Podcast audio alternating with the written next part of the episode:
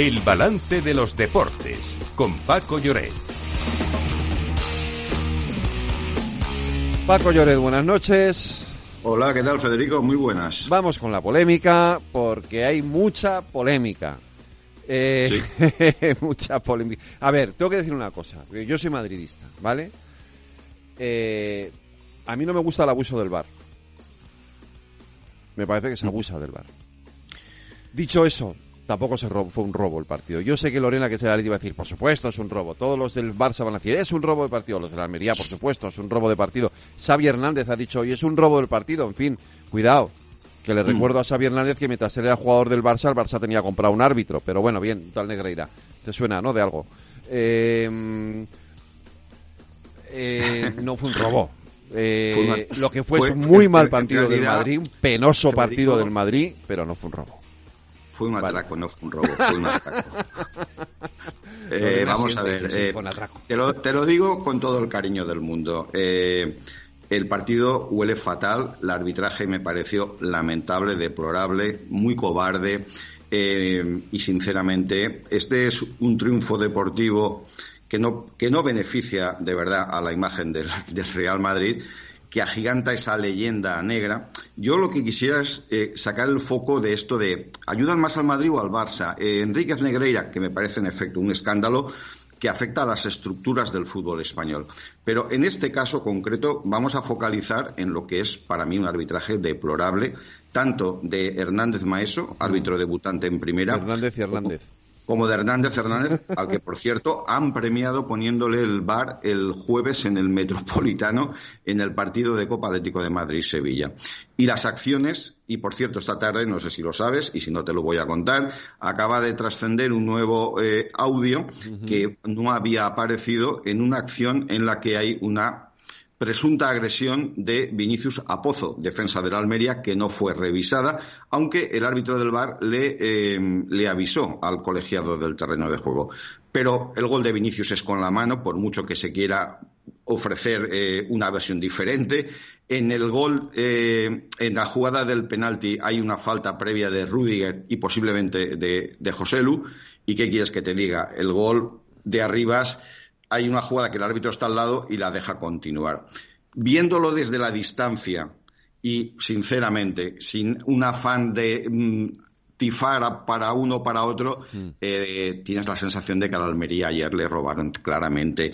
Y vuelvo a decir, eh, es una una piedra más en el camino de esta temporada en la que yo en, más de una ocasión te he advertido que el tema arbitral cada vez eh, con la crisis en la federación, con esta etapa de provisionalidad, esto necesita un cambio radical. Y, vuelvo a decirte, ¿eh? Eh, escapémonos del escándalo, que es un escándalo mayúsculo y que probablemente en otro país lo de Enríquez Negreira habría ya provocado medidas ejemplares que en España, por lo que creo que sabemos todos, hay dos superpotencias intocables, pues eh, el Barcelona sigue, sigue así, pero ayer al Madrid, eh, sin, sin esas decisiones, el Madrid no gana el partido ante un colista que se le subió las barbas y claro, eh, acentuar el tema de la remontada, pues bueno, se puede hacer, pero creo de verdad que es desvirtuar la lectura de lo que fue el partido. Al Madrid ayer le pilló la tarde tonta. Sí, sí, y se tuvo que poner. O sea, eso no tengo, no puedo.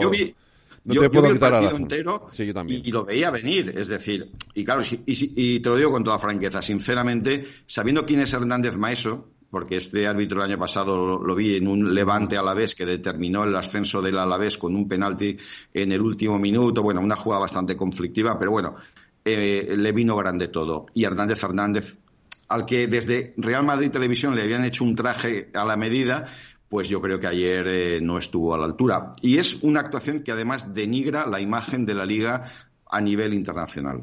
No, yo estoy totalmente de acuerdo contigo en que el, partido del Real Madrid ayer fue absolutamente penoso. Bueno, la primera parte fue un horror y la segunda, la remontada sí, pero pero mm, igual de con, el mismo nivel de, tontería en el juego. decir, o sea... Sí, yo eh, te lo digo de verdad, sí. A mí fundamentalmente en el fútbol y en la vida me preocupa cuando la injusticia se impone. Y a mí lo de ayer me pareció una injusticia tremenda.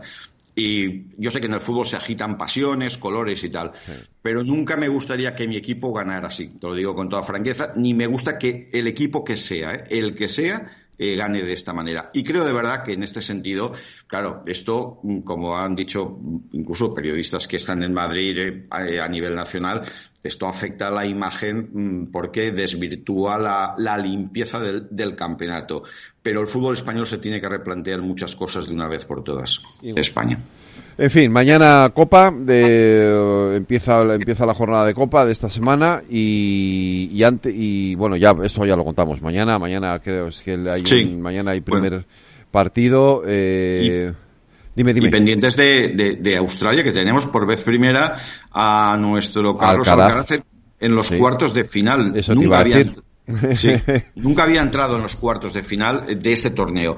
Ahora ya puede decir que ha estado en los cuartos de final eh, de los cuatro grandes en, Wimbledon, Australia, eh, Estados Unidos y Roland Garros. Atención que hay enfrentamientos tremendos. Bueno, Alcaraz jugará contra Zverev los cuartos de final y en su cuadro está el duelo entre Hurkacz y Medvedev. Y por el otro lado, Djokovic jugará contra Fries y eh, Sinner contra Rublev. Este estos son los emparejamientos en el cuadro de los cuartos de final. Y bueno, Alcaraz le ha ganado esta mañana al eh, serbio Kekmanovic por un doble 6-4 y un rosco 6-0. Oye, no quiero que nos vayamos sin que contarte que tenemos Superliga, Lorena.